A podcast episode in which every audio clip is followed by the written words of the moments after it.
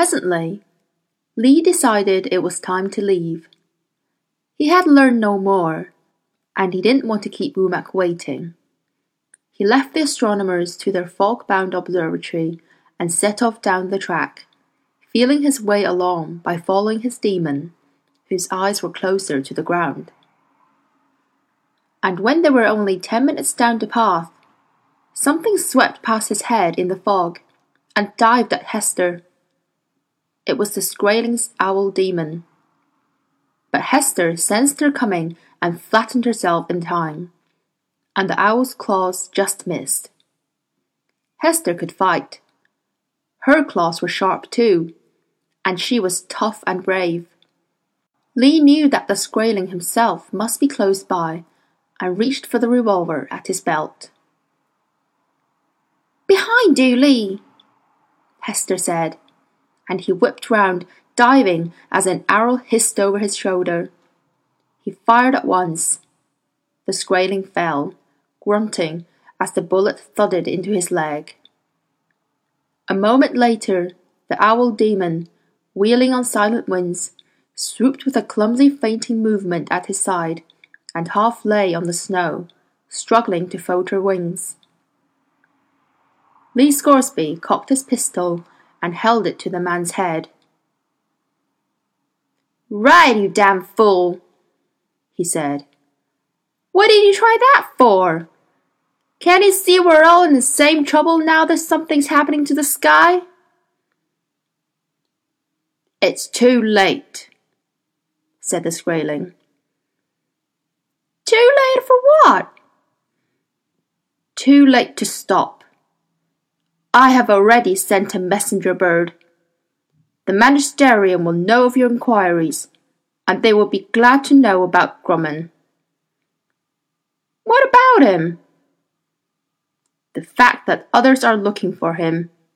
It confirms what we thought, and that others know of dust. You are an enemy of the church, Lee Scoresby but their fruits shall ye know them. By their questions shall ye see the serpent gnawing at their heart. The owl was making soft hooting sounds, and raising and dropping her wings fitfully. Her bright orange eyes were filming over with pain. There was a gathering red stain in the snow around the Skraeling. Even in the fog thick dimness, Lee could see that the man was going to die. Reckon my Buddha must have hit an artery, he said. Let go my sleeve and I'll make a tourniquet. No, said the Skraeling harshly. I am glad to die. I shall have the martyr's palm. You will not deprive me of that. Then die if you want to. Just tell me this. But he never had the chance to complete his question because with a bleak little shiver, the owl daemon disappeared. The Skraeling soul was gone. Lee had once seen a painting in which a saint of the church was shown being attacked by assassins. While they bludgeoned his dying body, the saint's daemon was borne upwards by cherubs and offered spray of the palm, the badge of a martyr.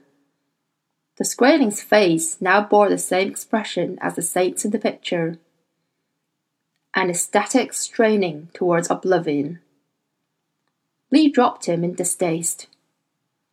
Hester clicked her tongue. Should I reckon he sent a message? she said. Take his ring. What out for? We ain't thieves, are we? No, we're renegades, she said.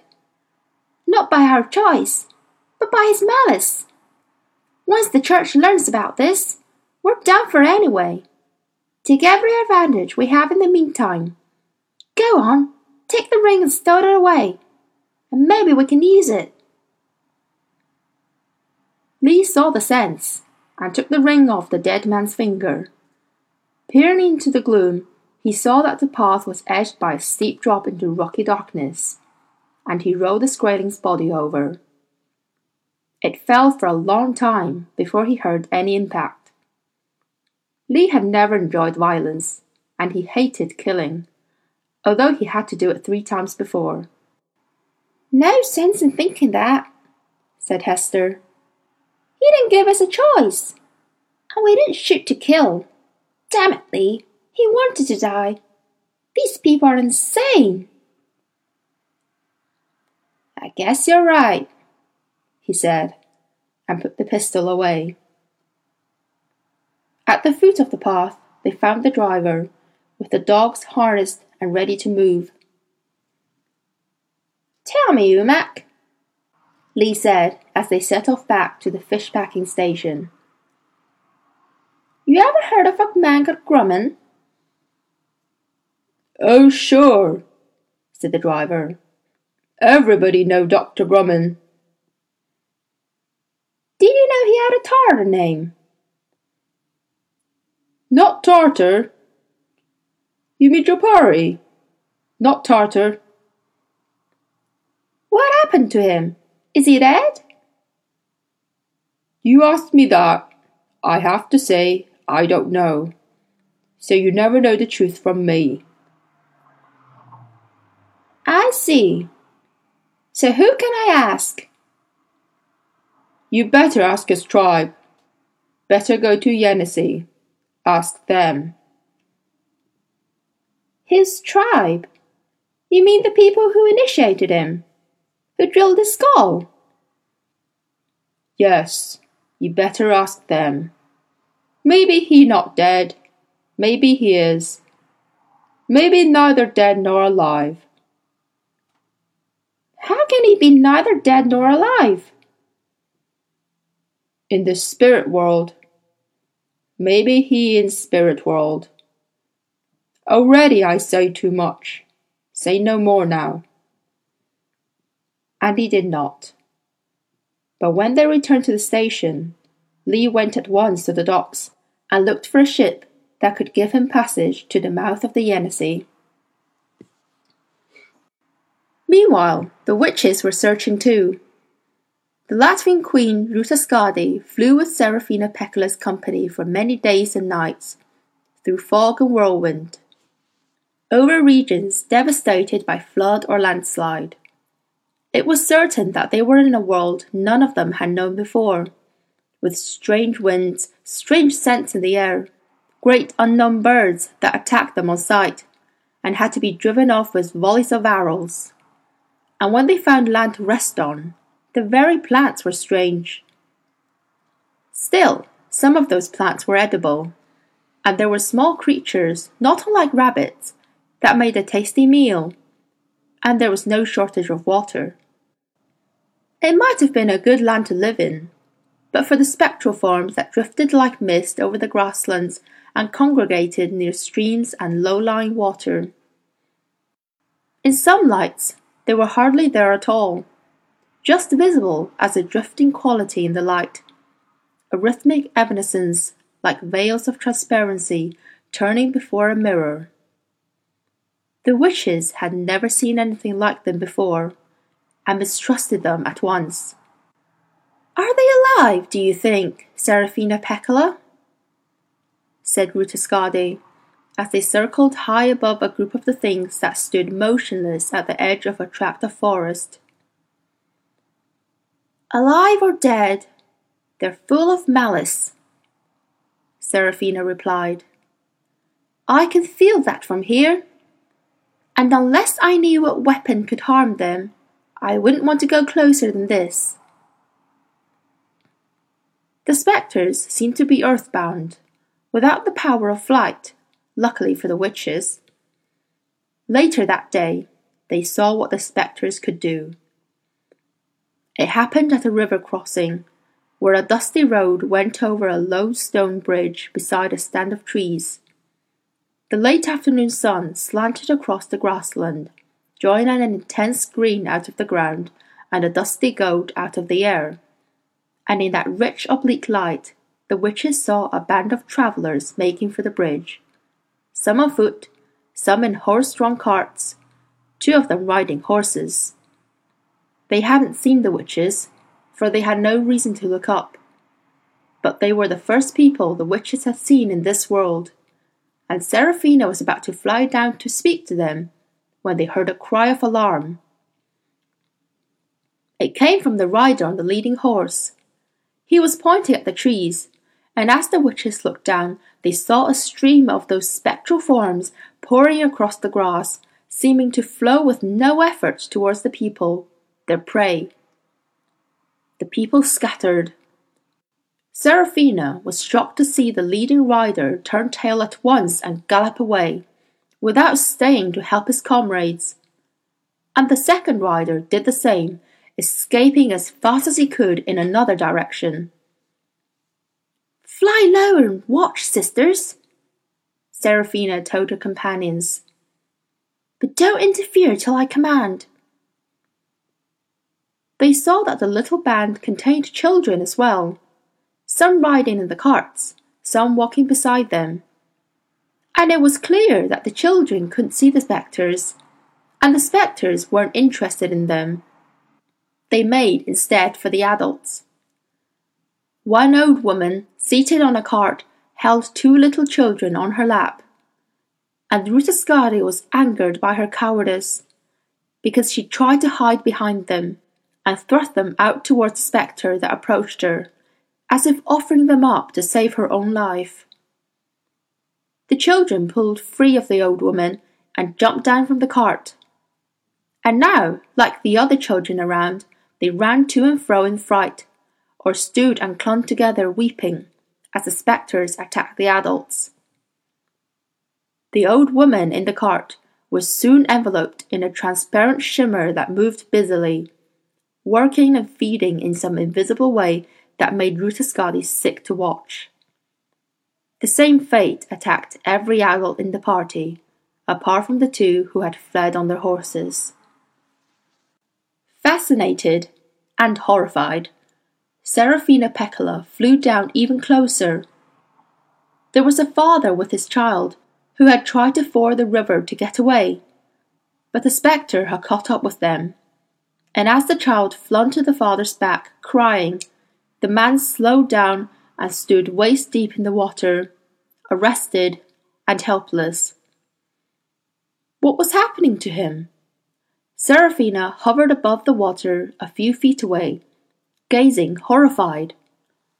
She had heard from travellers in her own world of the legend of the vampire, and she thought of that as she watched the spectre busy gorging on. Something, some quality the man had. His soul, his daemon perhaps. For in this world, evidently, daemons were inside, not outside.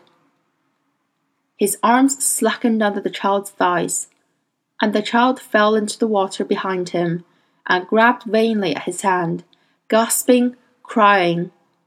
But the man only turned his head slowly and looked down with perfect indifference at his little son drowning beside him.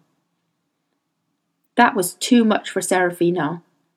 She swooped lower and plucked the child from the water, and as she did so, Ruta cried out, Be careful, sister! Behind you! and Serafina felt just for a moment a hideous dullness at the edge of her heart, and reached out and up for Ruta Skadi's hand, which pulled her away from the danger. They flew higher, the child screaming and clinging to her waist with sharp fingers, and Serafina saw the spectre behind her. A drift of mist swirling on the water, casting about for its lost prey. Ruta Skadi shot an arrow into the heart of it, with no effect at all. Serafina put the child down on the river bank, seeing that it was in no danger from the spectres, and they retreated to the air again. The little band of travellers had halted for good now. The horses cropped the grass or shook their heads at flies. The children were howling or clutching one another and watching from a distance, and every adult had fallen still. Their eyes were open. Some were standing, though most had sat down, and a terrible stillness hung over them. As the last of the spectres drifted away, sated, Serafina flew down and alighted in front of a woman sitting on the grass. A strong, healthy looking woman, whose cheeks were red and whose fair hair was glossy. Woman? said Serafina. There was no response. Can you hear me? Can you see me? She shook her shoulder. With an immense effort, the woman looked up. She scarcely seemed to notice. Her eyes were vacant, and when Serafina pinched the skin of her forearm, she merely looked down slowly and then away again. The other witches were moving through the scattered wagons, looking at the victims in dismay. The children, meanwhile, were gathering on a little knoll some way off, staring at the witches and whispering together fearfully. The horseman's watching, said a witch. She pointed up to where the road led through a gap in the hills. The rider who'd fled had reined in his horse and turned round to look back, shading his eyes to see what was going on. We'll speak to him, said Serafina, and sprang into the air. However the man had behaved when faced with the spectres, he was no coward. As he saw the witches approach, he unslung the rifle from his back and kicked the horse forward onto the grass where he could wheel and fire and face them in the open. But Serafina Pekkala alighted slowly and held her bow out before laying it on the ground in front of her. Whether or not they had that gesture here, its meaning was unmistakable. The man lowered the rifle from his shoulder and waited, looking from Serafina to the other witches, and up to their daemons too, who circled in the skies above. Women, young and ferocious, dressed in scraps of black silk and riding pine branches through the sky. There was nothing like that in his world, but he faced them with calm wariness. Serafina, coming closer, saw sorrow in his face as well, and strength. It was hard to reconcile with the memory of his turning tail and running while his companions perished.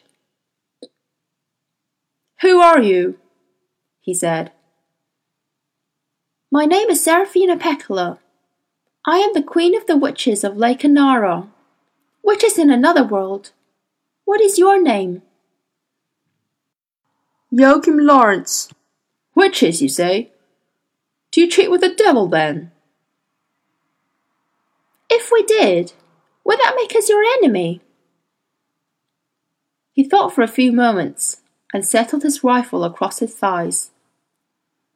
He might have done once, he said. But times have changed.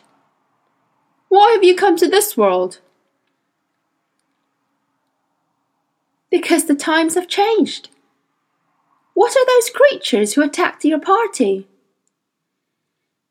Well, the spectres, he said, shrugging, half astonished. Don't you know the spectres? We've never seen them in our world. We saw you making your escape, and we didn't know what to think.